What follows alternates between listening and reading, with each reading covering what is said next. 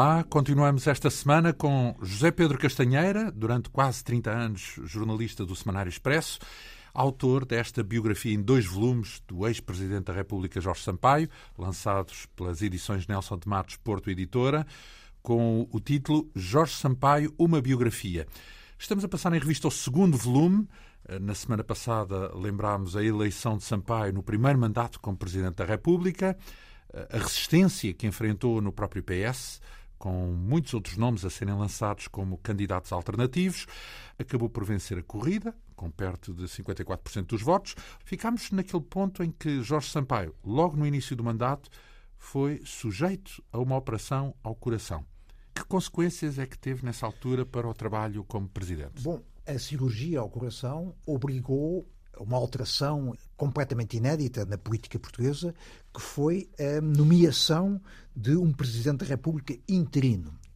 Como é que isto aconteceu? Então, mas não há essa figura do Presidente interino. Não há, mas, enfim, teve-se que se, normalmente... Designar alguém. Teve que se designar e, e, acabou por ser a segunda figura do Estado, na altura, o Presidente da Assembleia da República, António de Almeida Santos, não é?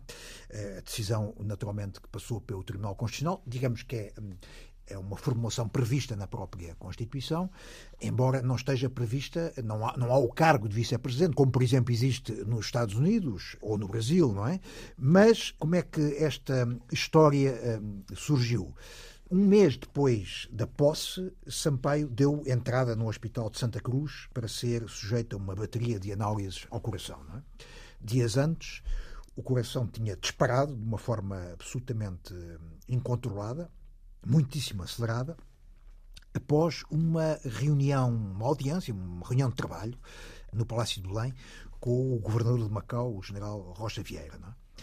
Foi uma reunião que se prolongou por eh, meia dúzia de horas, muito tabaco à mistura, cerca de 10 cafés eh, foi quanto eh, o então presidente Sampaio não bebeu. Que, tenha, que tenha tido um é, problema no coração com essa dose de cafeína. Uma reunião muito, muito estressante, porque eles nunca se deram bem, Sampaio e Rocha Vieira, e nessa reunião o governador de Macau considerava cada pergunta que o presidente lhe fazia como uma espécie de intrusão ou de crítica à forma como ele estava a governar o território de Macau. Não é? Sampaio lembra-se dessa reunião como uma das reuniões mais tensas que teve na sua vida. E a verdade é que depois dessa reunião disparou uma forte arritmia, quase uma fibrilhação auricular, e foi entendido, e bem, que ele deveria encostar. Ser internado, pronto. Numa primeira fase para análise, e percebeu-se que, bom, tinha ali um sério problema cardíaco. Não era novo, não, não era a primeira vez que havia sinais. Quando ele foi à inspeção médica para ir para a tropa, no final da licenciatura em Direito, foi detectado imediatamente uma anomalia do foro cardíaco que foi o suficiente para o dispensar do serviço militar obrigatório. Estamos a falar de uma altura em que ainda não havia guerra colonial, não é? Mais tarde, já entre os 35 e 36 anos, ele teve um problema que o levou a ser observado no Hospital de Santa Marta, onde foi detectada uma insuficiência da válvula mitral. Ora bem, durante a campanha eleitoral para as presidenciais, essa debilidade cardíaca revelou-se mais uma vez, não é? E houve até um momento em que os médicos que o acompanhavam, o irmão, o Daniel Sampaio, psiquiatra, o José Gameiro, eh, também psiquiatra, mas sobretudo o cardiologista Ciabra Gomes, acharam que deviam fazer uma pausa e refletir sobre o estado de saúde de Sampaio. Para eles, eh, em particular para o cardiologista, era já claro que Sampaio teria que ser mais cedo ou mais tarde sujeito a uma cirurgia e fizeram, eh, refletiram sobre se essa cirurgia devia ser antes ou depois das eleições.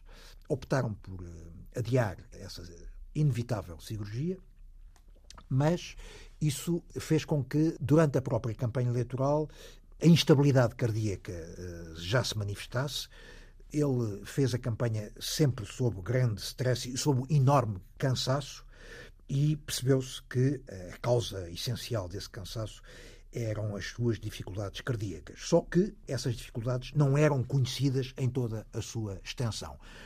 Foram as análises que ele fez eh, no Hospital de Santa Cruz que revelaram. Portanto, foi diagnosticado um prolapso da válvula mitral. Que passou a ser, a pertencer ao vocabulário de, da comunicação social, o prolapso. É verdade. E, simultaneamente, foi detectado uma coisa muito mais grave, que foi um aneurisma da artéria coronária direita, que é um fenómeno raríssimo e que, enfim, para além disso, podia ser fatal. Não é? E, portanto, esta malformação aconselhava, obrigava mesmo a que eh, fosse feita uma cirurgia o mais rapidamente possível. Esta situação lançou um debate muito interessante que foi sobre o estado de saúde dos, dos estadistas, não é? Sobretudo sobre o direito ou não do público, isto é, do, do, dos cidadãos eh, saberem como é que está um cargo, uma pessoa que ocupa um cargo tão e, relevante. Exatamente, não é? E então foram referidos dois casos extremos, não é? Ambos presentes da República, não é? E houve uma, um grande debate sobre isso. O primeiro caso, talvez mais conhecido, foi o do presidente francês François Mitterrand, que, quando foi eleito, em 1981, se a memória não me falha, já tinha um cancro na próstata. E os médicos eh, e o Palácio do Eliseu e o staff eh, esconderam, é? esconderam sempre a existência desse cancro na próstata. É? Ele morreu praticamente a seguir ao mandato, não é? Morreu, ele, Dias ele depois, não é? Morreu uns meses depois do termo do mandato, não é? Uhum. E, portanto, a política em França foi a do secretismo total, não é? Só na fase final, quando era impossível esconder, uhum. é que finalmente foi reconhecido que o presidente Mitterrand sofria de um cancro na próstata. Portanto, estamos a falar de uma colossal mentira de Estado que foi alimentada durante anos e anos, não é?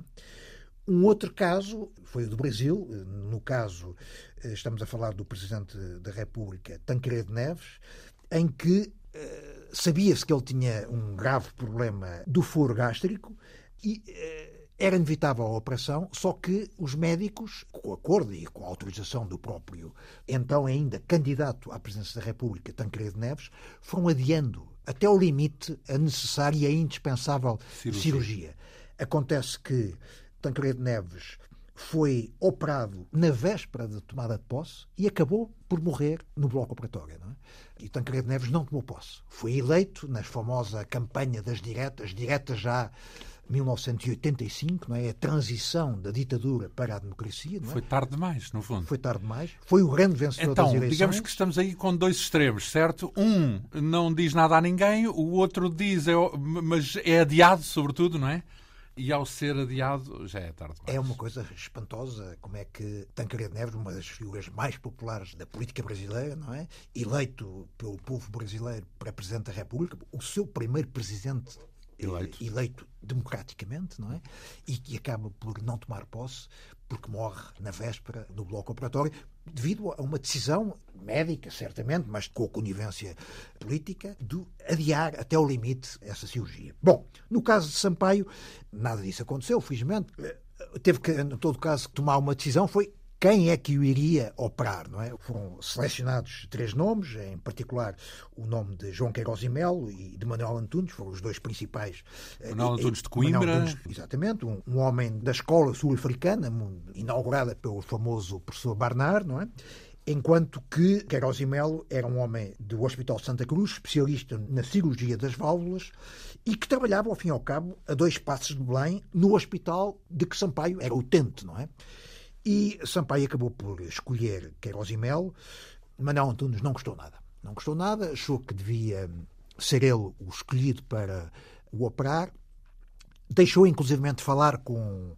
Cortou relações com o cardiologista de Jorge Sampaio, o Dr. Ciabra Gomes, e depois, até em declarações, numa entrevista que deu ao Diário de Coimbra, o Dr. Manuel Antunes achou que a decisão de Sampaio era ditada por razões políticas, porque ele Manuel Antunes tinha sido mandatário de Cavaco Silva em Coimbra e, portanto, fez, estabeleceu uma relação de, de, causa e efeito entre esta sua ligação a Cavaco Silva, o adversário derrotado por Sampaio nas eleições presidenciais, e a decisão de Sampaio de não ser operado por ele. Bom, isto.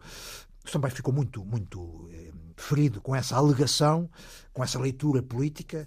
Bom, em todo caso, a operação foi marcada e foi realizada a 27 de julho Porquê julho? Porque Sampaio achou que devia aproveitar o mês de agosto para a convalescença, era o período normal de férias, férias estivais, e, portanto, para não prejudicar muito a vida política do país. Em todo caso, ele, tendo que ser operado e havendo óbvios riscos em qualquer cirurgia, mas em particular a uma cirurgia ao coração, estamos a falar de uma cirurgia de coração aberto, não é? Que demorou quatro horas e na altura eh, uma cirurgia ao coração é sempre arriscada, evidentemente. Sim, claro. Mas há 20 23 mais anos, ainda, sim. Eh, era ainda mais arriscada, uhum. não é? Uhum.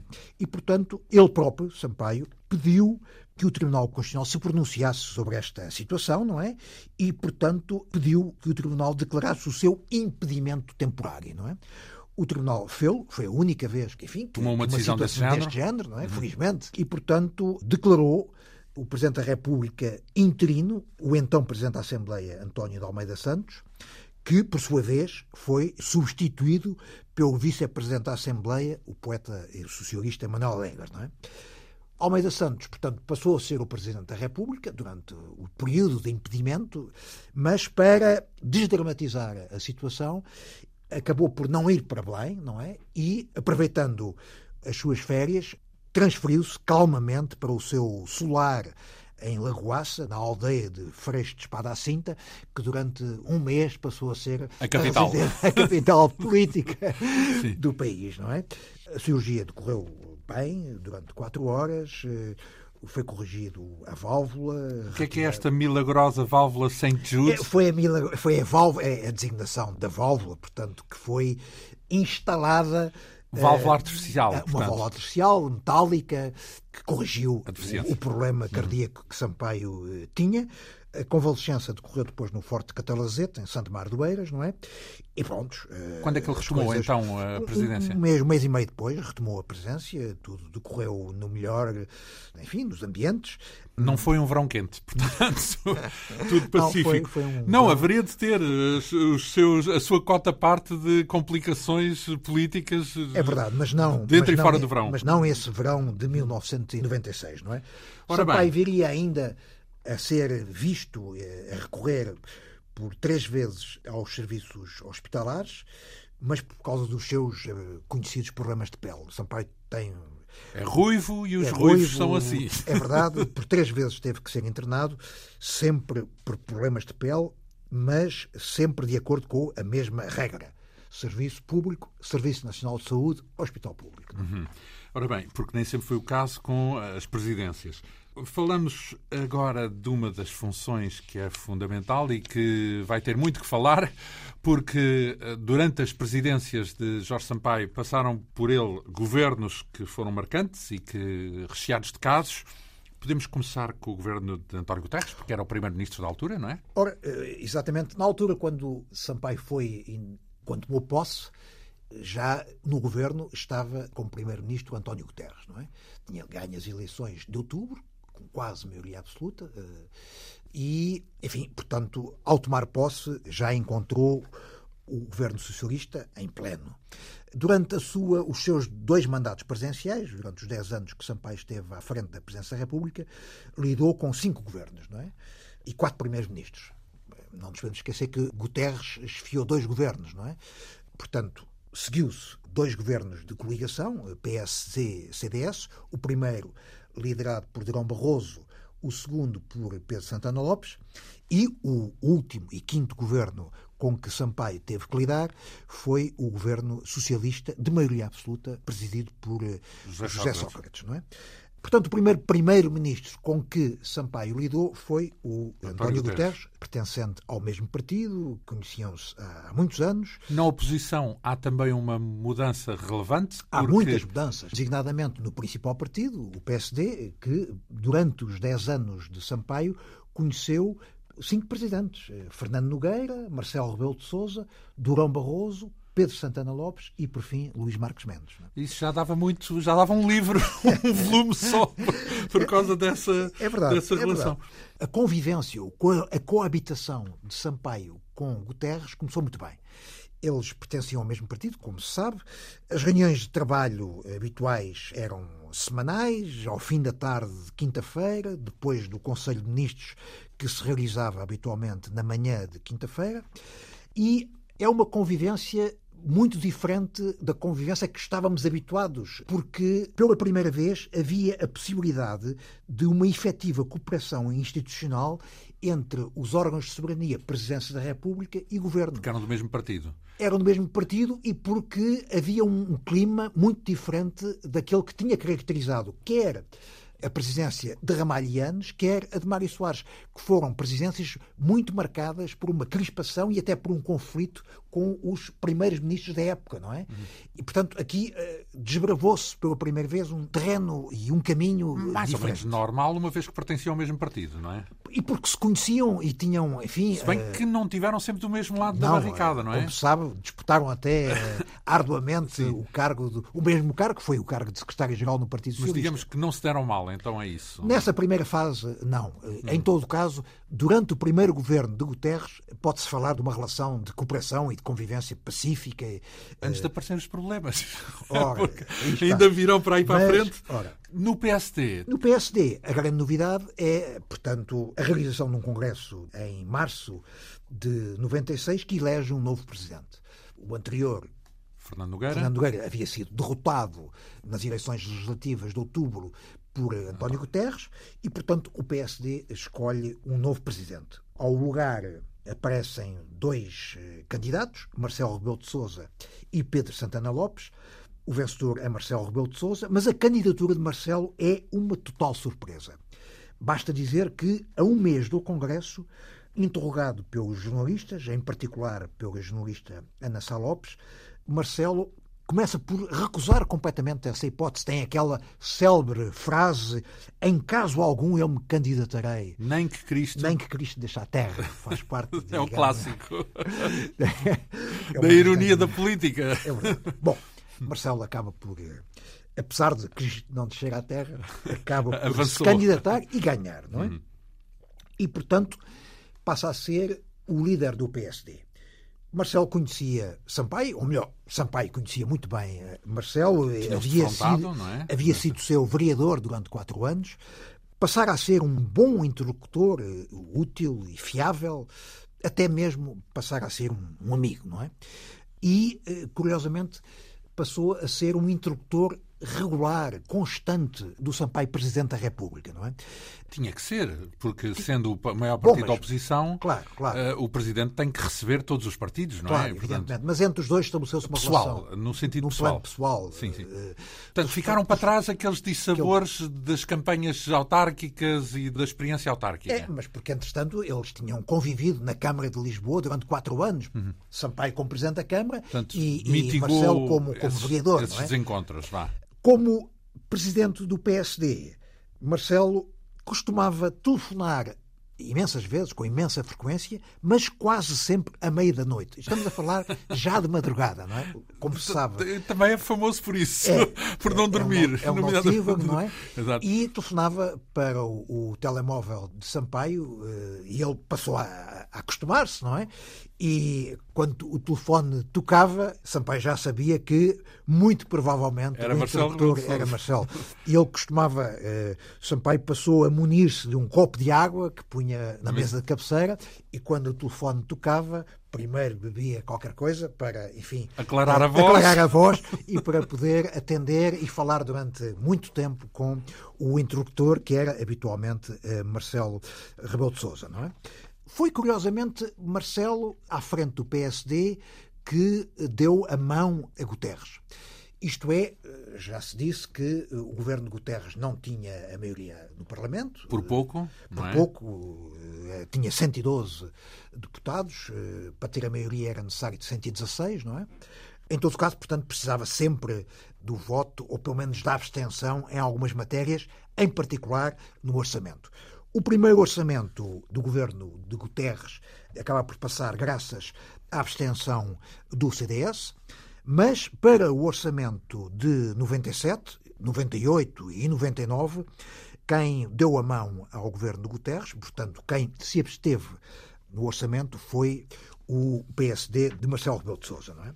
E, portanto, foi graças à abstenção no primeiro ano do CDS e nos três anos seguintes do PSD que o governo de Guterres conseguiu uh, sobreviver, não é? Eh, isso, de certo modo, também tirou do prato das tarefas presidenciais eh, complicações, porventura, não é? Porque enquanto houvesse estabilidade, as coisas corriam mais ou menos. É, e, e sabe-se como Sampaio sempre defendeu a necessidade de haver um mínimo de estabilidade política no país e essa estabilidade passava, antes de mais, pela, o entendimento, pelo, pelo entendimento Mínimo. nesse momento decisivo na vida de qualquer governo, que é a aprovação do seu orçamento anual, não é?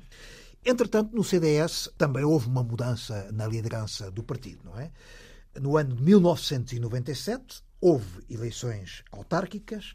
O então presidente do CDS-PP, Manuel Monteiro, teve uma, uma, uma considerável derrota que o levou admitir-se da presença do partido, abrindo, portanto, o caminho à eleição de Paulo Portas, o que viria a acontecer. A eleição de Paulo Portas abre, por sua vez, o caminho a uma futura aliança entre Marcelo e Portas, adotando a mesma sigla, AD, só que no caso de Marcelo Portas, essa AD significava Alternativa Democrática, enquanto a primeira AD de Sá Carneiro, de Sá Carneiro e Freitas do Amaral era a Aliança Democrática. Só que essa aliança sobreviveu apenas durante três meses, no ano de 1999. Não é? Há uma querela gravíssima, motivada pelo escândalo da Universidade Moderna, não é? Que envolveu Paulo Portas. Envolvendo portanto... Paulo Portas, que na altura estava uh, ligado à Universidade Moderna, era o responsável pelo seu centro de sondagens. Ele viu-se envolvido nesse grande escândalo que levou o próprio Marcelo Rebelo de Sousa a criticá-lo e, bom, é claro que Portas não gostou nada das críticas de Marcelo. Bom, uh, não podemos estar juntos. No não. casamento tem e, que. E, e, a verdade é que a alternativa democrática desfaz rapidamente, o que obriga à realização de um congresso extraordinário do PSD. Neste caso, temos um candidato único, José Manuel Durão Barroso, que passa a ser o terceiro líder do PSD durante a vigência de Sampaio. Já se disse, o primeiro tinha sido Fernando Nogueira, depois Marcelo Rebelo de Sousa e estamos agora a falar de Durão Barroso. Ora bem, na mesma altura há também, ou entra em cena, uma nova formação política, que é o Bloco de Esquerda, não é? Juntando o DP, Junta três PSR, formações políticas. E, e Política 21. De, uh, o PSR de formação trotskista, o PSR, estamos a falar claramente de Francisco Louçã, a UDP de Luís Fazenda e de Major Tomé, Major Tomé e uma terceira formação política Política mais 21. pequena, mais recente, a Política 21, que reúne, sobretudo, dissidentes do PCP e cujo nome mais conhecido é Miguel Portas. É? Entretanto, as legislativas são marcadas para 10 de outubro de 1999. O governo Guterres acaba, portanto, de cumprir o seu mandato. É a primeira vez que, na história da jovem democracia portuguesa, um governo de maioria simples consegue cumprir o seu mandato de quatro anos, não é? Sem maioria absoluta, portanto, Sem, ou seja, exatamente. porque havia só o precedente Antes, de Cavaco a Silva. tradição a, a, com duas maiorias a, absolutas consecutivas, não é? É claro que Guterres estabelece como meta, embora nunca assumida publicamente, mas dentro do partido, interiormente e nas suas conversas, nos seus diálogos com Sampaio, assume uh, completamente uh, como meta e como ambição a conquista da maioria absoluta. Só que uh, a campanha, ele considera que não necessitará de fazer uma grande campanha eleitoral. Além disso, a campanha eleitoral do ano 99 coincide com o auge do referendo para a autodeterminação do povo de Timor-Leste. Ainda por cima, quase no final da campanha, temos a morte de Amália Rodrigues, com três dias de luto nacional, e talvez por isso o resultado do PS não é tão não corresponde às ambições de Guterres e da liderança e Mas da sua liderança. Como é que uma coisa tem a ver com outra? Esses eventos desmobilizaram. É, há uma, sim, há, há, como que uma há um menor empenhamento do partido e do próprio Guterres na campanha eleitoral, não é? E, por outro lado, temos uma nova formação política a aparecer, que é o Bloco de Esquerda, não é? E, no dia das eleições, a verdade é que a maioria absoluta não é, Fica não por um é conseguir por uma unha negra, não é? Porque os 44% do PS permitem eleger 115 deputados. Isto é, metade do hemiciclo, não é? Portanto, Falta um, portanto. Falta um, falta um. O PS, Guterres não conseguiu a maioria absoluta, que acaba por ser roubada, entre aspas, pela nova formação política que pela primeira vez se apresentou ao eleitorado, o Bloco de Esquerda, que com 2,4% de votos conseguiu eleger dois deputados. É? Portanto, aqui está, bastaria um para que o PS pudesse ter a maioria absoluta. E nessa altura estávamos longe do conceito de geringonça. Ah, Portanto, muitíssimo. Não era possível conceber. A, a verdade é que a noite eleitoral, que é uma noite que normalmente seria uma noite de triunfo, não é? Porque o PS nunca tinha tido um resultado tão amplo, não é? 44%, 115 deputados. Nas hostes socialistas, a desilusão é enorme. Até parecia Que tinham tinham, perdido. que tinham perdido. Não é? E isso há qualquer coisa no funcionamento mais pessoal do próprio Guterres que é muito marcante, não é? Isso é captado pelos seus amigos, pelos seus camaradas de partido, não é? Mas também por José Maria Aznar, que na altura era o presidente do governo espanhol, não é? De direita, do, PP, Partido do Popular. Partido Popular, não é? Que entretanto se tornara muito amigo de amigo pessoal do próprio Guterres e que nas suas memórias, um livro muito interessante, diz, escreve, cito, desde o primeiro momento que fiquei com a impressão que o resultado constituíra uma grande decepção pessoal. E diz Aznar, foi aí que começou a mudar algo de muito profundo na atitude de António Guterres, que viria mais tarde a traduzir-se numa grande desilusão e na sua decisão de se, de se demitir. Depois do pântano, não é? Para evitar aquele meio termo. Para evitar que o país de- caísse no por causa pântano- no do pântano mau resultado que ainda nas virá nas eleições autárquicas. Nas é? autárquicas. A verdade é que o Presidente Sampaio, em Belém, percebe claramente que o empate a 115 entre o Partido Socialista, Partido Vencedor, e todas as outras oposições vai constituir uma autêntica tragédia. Iria paralisar toda, ou ameaçava, pelo menos, paralisar toda a atividade legislativa, não é? Porque os 115 votos não chegavam para aprovar, fosse o que fosse, a começar pelo próprio orçamento, não é? E, portanto, Sampaio, em Belém, percebeu que ia ser o início de uns anos muito difíceis, o que iria verificar-se, não é? Ora bem, estamos, portanto, o novo governo, o governo Guterres II, que acaba por ser um caso inédito, um inédito absoluto na democracia portuguesa e certamente que um autêntico case study na chamada ciência política, não é?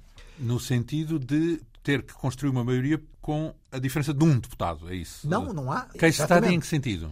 Porque não se conhece, nas últimas décadas de todas as histórias das democracias, um caso em que o Parlamento, como base do poder político e do poder legislativo, tenha estado dividido exatamente ao meio. 115 de um lado, ou, enfim, 50-50. Estamos a falar de metade rigorosa em termos aritméticos. Aritmética, exatamente. Não é?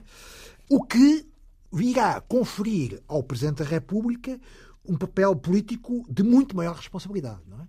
Porque passará a ser ele o garante, ou o centro, ou o agente da possível estabilidade política. Então é aí que se haveria de mostrar o famoso conceito lançado por Mário Soares da magistratura de influência, não é? Porque ele tem que tentar eh, que Sampaio facilitar. acabará por desenvolver para um outro conceito que é o da magistratura de iniciativa, não é? E que ele próprio teoriza precisamente na tomada de posse do segundo governo de Guterres. Ele aí, nesse discurso, diz que a magistratura de influência, no caso presente de um Parlamento dividido dessa maneira, essa magistratura não é provavelmente suficiente e, portanto, eu serei chamado a desenvolver um outro tipo de magistratura, a que ele designa como uma magistratura de iniciativa.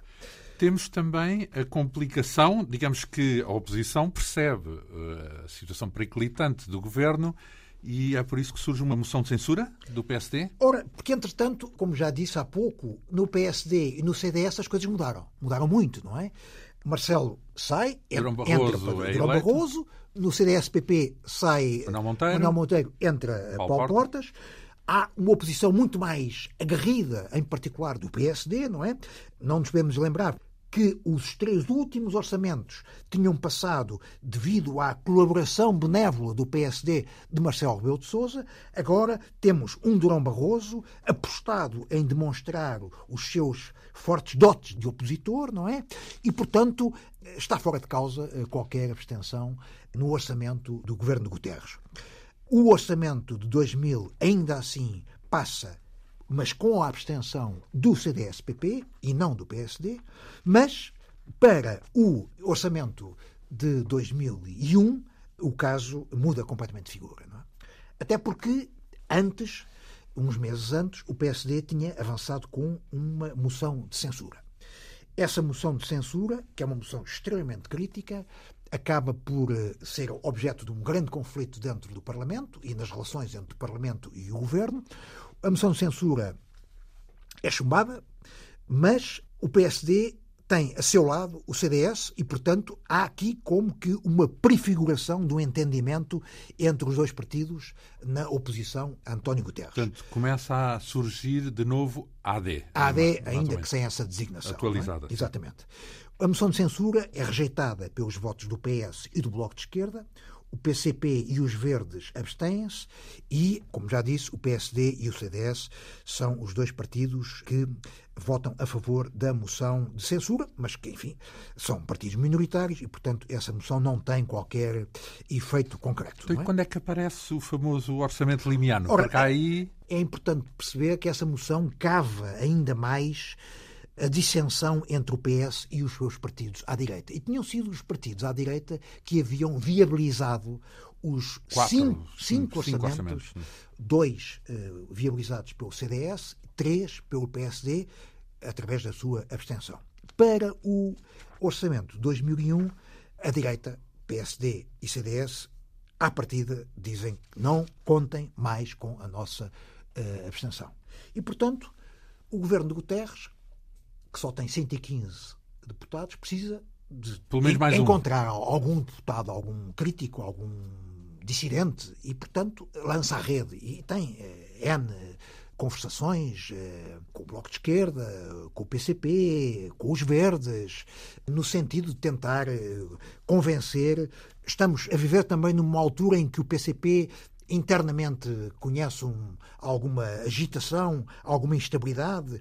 É possível que eh, alguns deputados, na altura falava-se, por exemplo, em João Amaral, pudessem dar a mão ao governo de Guterres, viabilizando o seu orçamento. Bom, mas nada disso se virá a confirmar.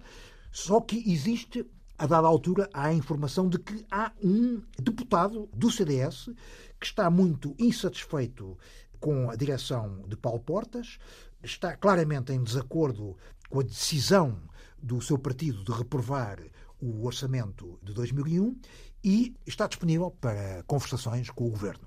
Essas conversações da parte do governo são dirigidas pelo então ministro do Ambiente, José Sócrates, e, portanto, é formalizado um acordo entre o governo e esse deputado do CDS-PP, que na altura era presidente da Câmara de Ponta de Lima, estamos a falar de Daniel Campelo, e esse acordo que se traduz na abstenção desse deputado em troca eh, do apoio do governo, o apoio financeiro, à criação de uma nova fábrica de queijo limiano, bem como de outras benfeitorias para o distrito de Viana do Castelo. Isso é o tal famoso orçamento limiano, É o famoso então. famosíssimo, faz parte da, enfim, da historiografia da, da do, política do em Portugal. português, não é? o orçamento limiano, acho que nunca um queijo valeu tanto na política portuguesa. É verdade, e vai traduzir-se num segundo orçamento. O orçamento seguinte também passa graças, de novo, à abstenção do mesmo deputado Daniel Campelo. Então, mas isso não, não lhe cria problemas dentro do Partido Popular? Ah, evidentemente, ele foi, foi suspenso imediatamente do partido. Na altura eh, defendeu-se mesmo a sua expulsão, não é? Mas que não viria a concretizar-se, não é? O orçamento é aprovado, 116 votos contra 114, não é? E Sampaio acabará por promulgar esse orçamento porque considerava e considerou sempre que o orçamento era um elemento essencial para a estabilidade. Toda a gente considera, é, é, o momento mais importante do ano, assim, Exatamente. assim genericamente falando. E, portanto, estava satisfeita essa grande preocupação, enfim, permitia ao governo, enfim, poder eh, governar com o instrumento essencial da governação, que é o orçamento. É? Mas há um problema também dentro do governo para resolver, tem a ver com o Armando Vara, não é? Antes de mais, tem a ver com o Fernando Gomes, não é? O Fernando Gomes tinha sido nomeado ministro da Administração Interna do segundo governo de António Guterres, só que os problemas com Fernando Gomes passaram a ser múltiplos, não é? O mal-estar entre Guterres e Gomes foi sempre num crescendo e, a dada altura, Guterres decidiu substituir, correr com Fernando Gomes, não é? Substituiu por um académico, um Nuno Severiano Teixeira, eh, um catedrático de História da Universidade Nova de Lisboa, para o então secretário de Estado da Administração Interna de Gomes, que era Armando Vara, passou a ser ministro da Juventude e Desporto, enquanto para secretário de Estado da Administração Interna, Guterres nomeou um homem da sua total confiança pessoal, que era o seu próprio chefe de gabinete, Luís Patrão. Bom, a partir do momento em que Fernando Gomes saiu do Ministério da Administração Interna, passaram a surgir na comunicação social notícias sobre alegadas irregularidades na criação da Fundação para a Prevenção Rodoviária. Era uma fundação que havia sido fundada por uh, Armando Vara, quando era secretário de Estado de Fernando Gomes, não é?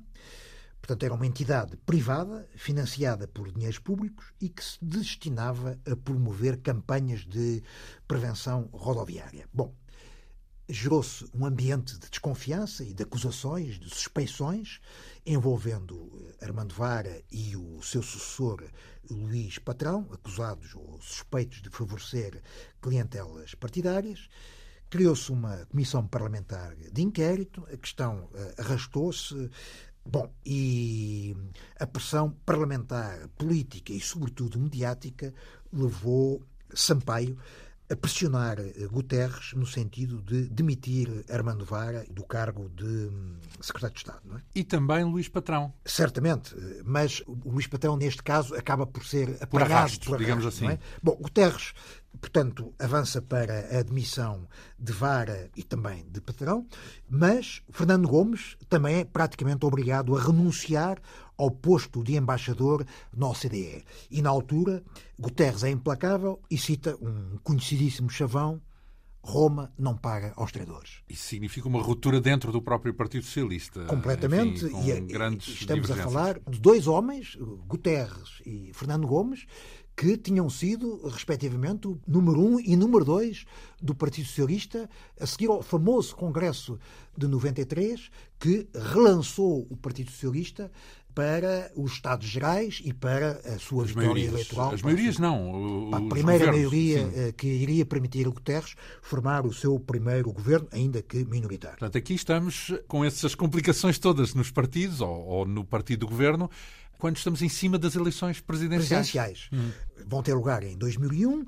Ao contrário das anteriores eleições, que tinham dado vitória a Sampaio, mas em que ele tinha defrontado apenas um candidato, Cavaco Silva, desta vez o cargo de Presidente da República é disputado por uh, cinco candidatos. Sampaio, candidato à reeleição, e que defronta quatro opositores. Ferreira do Amaral, apoiado pelo PSD, António Abreu, pelo PCP, Fernando Rosas, pelo Bloco de Esquerda e, finalmente, Garcia Pereira, pelo MRPP. Não se concretiza neste quadro a candidatura que havia sido muito falada nos mídias do general Rocha Vieira, que havia acabado o seu mandato de governador de Macau. Para diretor de campanha, Ferreira Amaral, que é, digamos, o principal adversário de Sampaio, escolhe um homem que se chama Feliciano Barreiras Duarte, e que virá protagonizar o principal caso da campanha presidencial. Não é? Nomeadamente? É uma célebre entrevista ao Jornal Diário 24 Horas em que acusa Sampaio de ser, imagine-se, a cabeça do povo socialista. Não é? Barreiras Duarte, portanto, o diretor da campanha, acha que os socialistas dominam completamente o país. Dominam a presidência, dominam o governo, a maioria das câmaras, dominam a Fundação Gulbenkian, dominam a Cruz Vermelha Portuguesa e, portanto, em todo este quadro, ele vê Sampaio como a cabeça de um povo, só não lhe chama mafioso, mas, digamos, eh, está claramente subentendido. Sampaio ficou de tal forma ofendido que apresentou uma queixa à Procuradoria-Geral da República, no sentido de, enfim, atalhar esta calúnia infame e esta infâmia, não é? E esse processo irá decorrer até um momento que iremos falar mais à frente, que é a altura em que Durão Barroso é convidado a formar governo, não é? Quem é o mandatário já agora de... O mandatário de, de Sampaio, Sampaio. é um homem conhecido, muito conhecido, nome grande da medicina e da academia, é o professor João Lobantunes, um famosíssimo neurologista, não é? E Mas... que muito provavelmente teria sido um dos apoiantes de Cavaco Silva cinco anos antes, não é? Aliás, mais tarde, cinco anos depois, vai ser vai mandatário ser também mandatário de Cavaco de Silva. Cavaco Silva nas eleições presidenciais, não é? Sim, o que prova também que esta questão da presidência muitas vezes não é bem política, é quase mais pessoal porque é um cargo unipessoal, não é? E, portanto, o que conta é a pessoa e aí o cartão partidário, sobretudo nas personalidades que decidem o seu voto, é o que explica, por exemplo, porque é que José Saramago, mesmo tendo o cartão ou sendo claramente associado ao PCP, apoia a pessoa de Jorge Sampaio sem, num, num cargo sem, político. Sem é? esperar que o partido tome essa decisão. Quer dizer, essa uma, uma, uma, coisa são partidos e outra coisa são pessoas, não é? Claramente, mesmo falando de pessoas, já se disse em programa anterior que a mandatária nacional de Diogo Freitas do Amaral, à presença da República, em 86, a escritora Agostina Bessa Luís, foi uma das apoiantes da candidatura de Jorge, Jorge Sampaio. Sampaio. Portanto, Exato. eh, O que conta é a relação da pessoa e a e confiança da pessoa e o perfil, é? político e, e intelectual e cultural, etc. É? Então, Curiosamente, no dia em que Sampaio anuncia a sua recandidatura à presença da República, a TVI decide abrir o seu jornal nacional com uma notícia, entre aspas, absolutamente singular. Estamos a falar de uma agressão a pontapé ocorrida na véspera entre dois concorrentes do concurso Big Brother, não é? É, é, é Ora um, que essa. É uma... Então, e, e. É, um, é um episódio que faz parte da história então, da porque, TVI. Porque, é? porque apagou a campanha, é isso? Porque estamos, teve um efeito desmobilizador? De um, estamos a falar de um concurso de um, sim, um altura, televisivo, não sim, é? Tudo bem. Bom, a TVI, na altura dirigida por João Eduardo Muniz, considerou que esse episódio era mais importante do que o anúncio de Jorge Sampaio ah, recandidatura No sentido que teve muita dificuldade em fazer valer seu, a sua apresentação da sua candidatura nesse contexto. É extraordinário como é que as notícias... A hierarquia anos, das notícias. das notícias tantos anos depois, não nos deixam. Hoje nos deixam a nós, jornalistas. Hoje podia acontecer Mas, outra vez. É verdade, é verdade. Não, mas, não mudou assim mas tanto. olhando para trás, nós não podemos deixar os dois ficar absolutamente boquiabertos. Sim, pronto, é, faz parte do nosso tempo, num certo sentido. Seja como for, imagino que não afetou propriamente o resultado das eleições presidenciais, não é? Não, como claro, sabemos, uma vitória. Sampaio sempre esteve à frente em todas as sondagens, não é? Acabou por vencer folgadamente, teve 55,5% dos votos, contra, não chegou a 35% de Ferreira do Amaral. António. Abreu teve 5% dos votos. O candidato comunista foi, na altura, o pior resultado de um candidato comunista em eleições presidenciais. É, é? E até é estranho que não tivesse desistido. Bem, não era preciso, não é? Que não era preciso. já tinha ganho. Em é? todo caso, quer António Abreu, quer Fernando Rosas, nas presidenciais anteriores, tinham apoiado a candidatura de Sampaio contra Cavaco Silva. Desta vez. Foram autónomos. Autónomos, uh, enfim. Não, Rosas teve apenas uh, 3%. Agora, dois factos salientes. Primeiro, a abstenção, pela primeira vez em eleições presidenciais, é maioritária. O número de eleitores não chegou a 50%, 9,7%, não é? Ah, era o Big Brother é que era, não era não, quais eleições. E a segunda, o segundo facto a registar é que o único distrito em que Sampaio não ganhou as eleições foi o distrito de Bragança. Curiosamente, era o distrito onde o homem forte do Partido Socialista era Armando Vara, cuja cabeça, entre aspas, havia sido pedida por uh, Sampaio uns meses antes, já falamos disso há pouco, não é? E, portanto, o mapa do país, neste caso não é um mapa cor-de-rosa, é um mapa sampaísta, não é? Incluindo a Madeira. Foi a primeira vez que o candidato de Alberto João Jardim não conseguiu vencer as eleições na região autónoma da Madeira. É? Uma vitória, seja como for, que hum, torna tudo mais ou menos tranquilo no prisma de Jorge Sampaio, mas no governo temos aí uma complicação que é referida aqui nesta biografia, porque acontece uma das grandes tragédias da história recente do país, que é entre os rios. É verdade, a 4 de março, portanto, cinco dias antes da tomada de posse de Sampaio para o seu segundo mandato, dá-se a tragédia de Entre os Rios, sobre o Rio Douro, não é? É uma das maiores tragédias das últimas décadas. Cai uma ponte com um autocarro cheio São 59 de mortos. Peregrinos.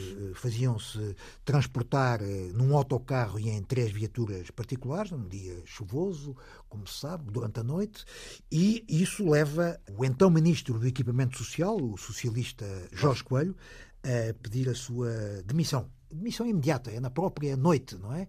Às três horas da madrugada ele... Por, por acaso tornou-se um caso, porque é, é. muitas vezes depois disso foi evocado um caso exemplar. como um caso exemplar, exemplar, de alguém que não hesitou e disse não sobrevive é, a isto e, portanto... É um caso de assumir uh, na sua plenitude Antes as de tudo, porque ninguém lhe tinha pedido não? ainda Ninguém a, ousara sequer atribuir-lhe qualquer responsabilidade. Nesse momento, é, não era uma coisa que não pudesse vir a seguir, não é? A posterior, mas, não é? Mas na própria noite foi. É, e, e com, ainda por cima com uma frase eh, que ficou para a história, que é eh, a culpa não pode morrer solteira, não é? E, portanto, ele, antes de se demitir, fala ao telefone com Sampaio. Desta vez não é o Marcelo Rebelo de Sousa que o acorda às tantas da madrugada, não é? É o Jorge Coelho, através de um assessor de Sampaio, que telefona à noite, às duas, três da manhã, para a casa de Jorge Sampaio, põe-nos em contacto, Jorge Coelho diz o que se passa, dá-lhe conhecimento da sua decisão absolutamente inabalável de se demitir e Sampaio percebe que não vale a pena, não vale a pena contrariar, esboçar, contra, exatamente, e portanto aceita, eh, bom, não tem que ser ele a aceitar, quem tem que assumir a demissão é o Primeiro-Ministro, mas Jorge Coelho demite-se após, na própria noite eh, dessa tragédia, não é? Cinco dias depois, como disse, temos a posse de Sampaio como presidente, o discurso é talvez um dos discursos mais importantes dos seus dois mandatos. É a defesa e a teorização do magistério de iniciativa, é? mais ambicioso, mais interventivo do que a famosa magistratura de influência. mudança, reformas, modernização são algumas das palavras que marcam esse discurso. É muito crítica em relação à governação de Guterres é um discurso contra a indiferença, contra o deixar andar, contra a desatenção, contra o pessimismo, contra a resignação. Ele cita nesse discurso uma belíssima frase do poeta Alexandre O'Neill: O meu remorso de todos nós. É? E é claramente visto tendo como principal destinatário desse discurso o próprio governo de Guterres, contra quem é exibido uma espécie de cartão amarelo. A tomada de posse, portanto, em março de 2001. Exatamente. E as eleições são nesse mesmo ano, não é? No é, fim do ano. Antes disso, Guterres ainda terá que passar por um difícil calvário que é a votação do seu orçamento para 2002, o segundo orçamento eh, limiano, porque mais uma vez é Daniel Campelo, o deputado na altura independente que dará o seu voto, ou melhor, a sua abstenção e que permite a aprovação, a aprovação do, orçamento. do orçamento e nas eleições autárquicas de dezembro de 2001 acabam por eh, ditar o fim do governo de Guterres. É o tal pântano que ele considera porque é derrotado o Partido Socialista. Isto porque o PS tem uma grande derrota eleitoral nessas eleições municipais. Perde João Soares à frente de Lisboa, à frente da coligação de esquerda, perde para Santana Lopes. No Porto, Fernando Gomes é derrotado por Rui Rio. Rui Rio. Em Sintra, que é, eh, creio eu, terceiro Conselho do país, Fernando Seara vence contra Edith Estrela. Edith Estrela. No país, o PSD consegue eleger 142 câmaras contra apenas 113 do Partido Socialista, não é? É claro que o PSD beneficia do facto de ter acordos em muitas autarquias com o CDS, mas eh, num número muito substancial de grandes cidades e capitais de distrito, o PS perde perde sobretudo para o PSD, mas também para a CDU, não é? De tal maneira que o grande vencedor da noite é Durão Barroso, acompanhado de Santana, que é o grande vencedor na capital. É? Hum. Bom, perante essa situação, Guterres, na própria noite eleitoral, pondera em eh, demitir-se. É? Na biografia, eu faço a descrição dessa noite eleitoral a partir de documentação que me foi disponibilizada por Jorge Sampaio, Jorge Sampaio no, no, seu arquivo, não é? É muito interessante porque na noite no Palácio de Belém estabeleceu-se um, digamos, um quartel-general, várias televisões com vários eh, telefones, ligações diretas às sedes partidárias, não é? Em Belém percebia-se que esta noite ia ser eh, muito importante e que podia ter consequências funestas para o futuro do governo, antes de mais para o futuro do governo, não é?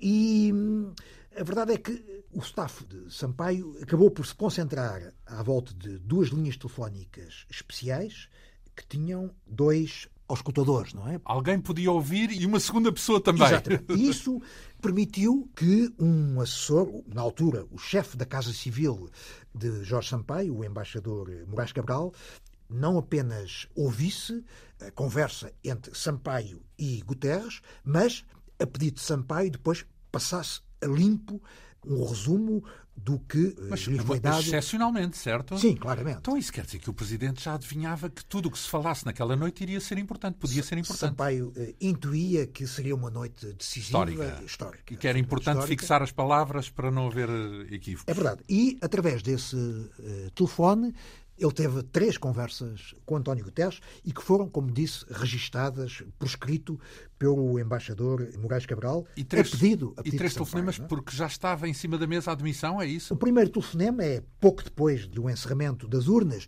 e do aparecimento dos, dos primeiros resultados. resultados eleitorais, não é? É um telefonema que é uma espécie de aviso ao Presidente da República, não é?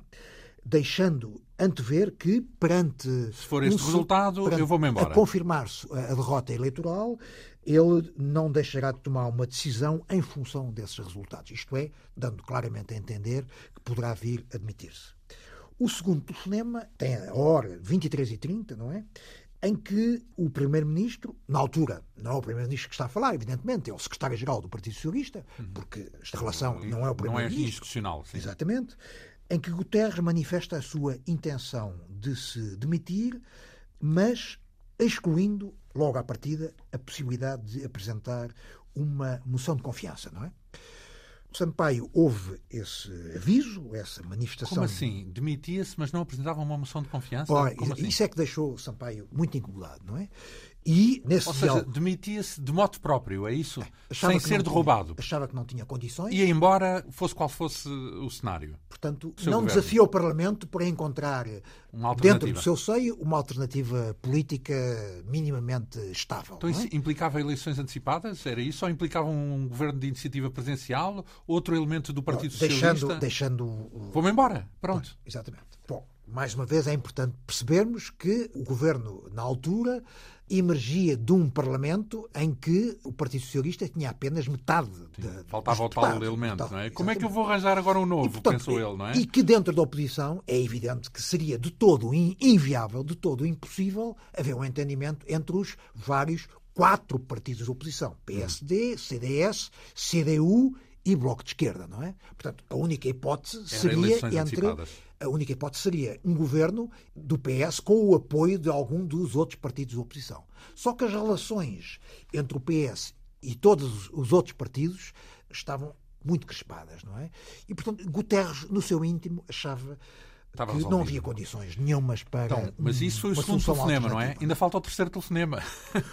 É que o segundo telefonema acaba com o Presidente da República a dizer que estaria sensível a outras formas de sustentação parlamentar do governo que ultrapassassem a atual situação de bloqueio 115-115. Ou seja, isso significava o quê, na prática? Sampaio achava que devia ser dada uma nova oportunidade ao Parlamento para que dentro do... Devia-se tentar, não é? Devia-se tentar uma nova solução parlamentar, não é?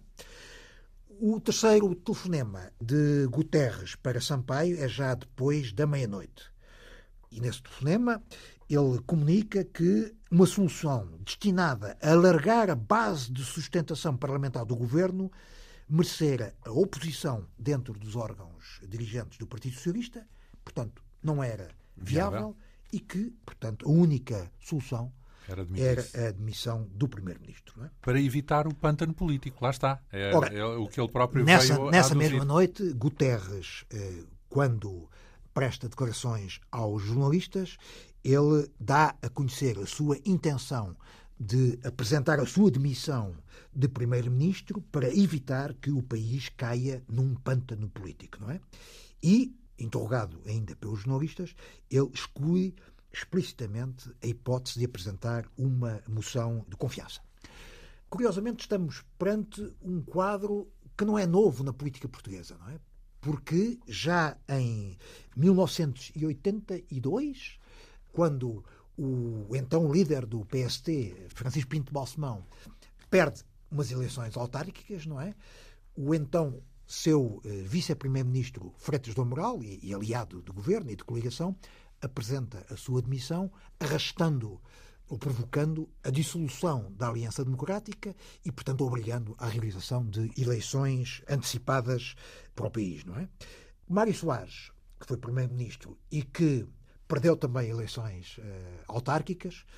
Quando ouviu Guterres a falar ao país, a dizer que iria demitir-se, ficou muito indignado e discordou completamente. Pegou no telefone e disse-lhe que isto, perder eleições autárquicas, não acarreta necessariamente o fim de um, o governo. Fim de um governo, não é? Estamos a falar de um governo emerge de eleições legislativas nacionais, não é? Não depende das câmaras, não depende de eleições municipais e, portanto, as coisas não, não têm que necessariamente. E não há sequer essa tradição. Porque normalmente tradição. Eh, uma derrota nas autárquicas não significa a derrota nas legislativas a seguir, bem pelo contrário. Ora, exatamente. Muitas vezes acontece a inversa, não é? O, pois, o próprio Sampaio viria a argumentar que quando ele ganhou as eleições para Lisboa e para o país não ganhou em 89 a, não ganhou as legislativas a seguir não teve nenhuma repercussão no, no, são, no plano legislativo são coisas separadas é? exatamente não é? mais uma vez citando José Maria Aznar no seu livro de memórias não é o Aznar também disse ao seu amigo Guterres que o presidente de um governo não se demite e não tem sequer motivo para se demitir quando perde eleições locais, não é? Mas, acrescenta Aznar, tive a sensação de que Guterres estava à procura de começar uma nova etapa da sua vida. Não é? Ora bem, temos então eh, Jorge Sampaio confrontado, ou melhor, não consegue evitar a demissão do governo e, como tal, a necessidade de convocar uh, eleições, vai ter que dissolver a Assembleia. Já estou a adiantar aquilo que vai ficar para a semana que vem, porque já vimos também que todo este percurso cheio destas uh, riquezas de detalhe que interessam à história recente do país suscitam este nosso encontro em várias etapas. Para a semana aqui estaremos de volta para pegarmos nesse momento em que se preparam eleições antecipadas na sequência desta derrota do Partido Socialista nas eleições autárquicas, tudo isto como parte da biografia de Jorge Sampaio, conforme descrita pelo nosso convidado, o jornalista José Pedro Castanheira, nestes grandes volumes das edições Nelson de Matos Porta Editora, perto de mil páginas cada um, já se percebe também porque é que tem tantas páginas. Abordámos então aqui o segundo volume deste livro que voltaremos a abordar na semana que vem. Muito lhe agradeço a vinda aqui à Rádio Pública. A Quinta Essência hoje teve o apoio técnico de Leonor Matos, produção, realização e apresentação de João Almeida. Obrigado pela atenção. Até para a semana.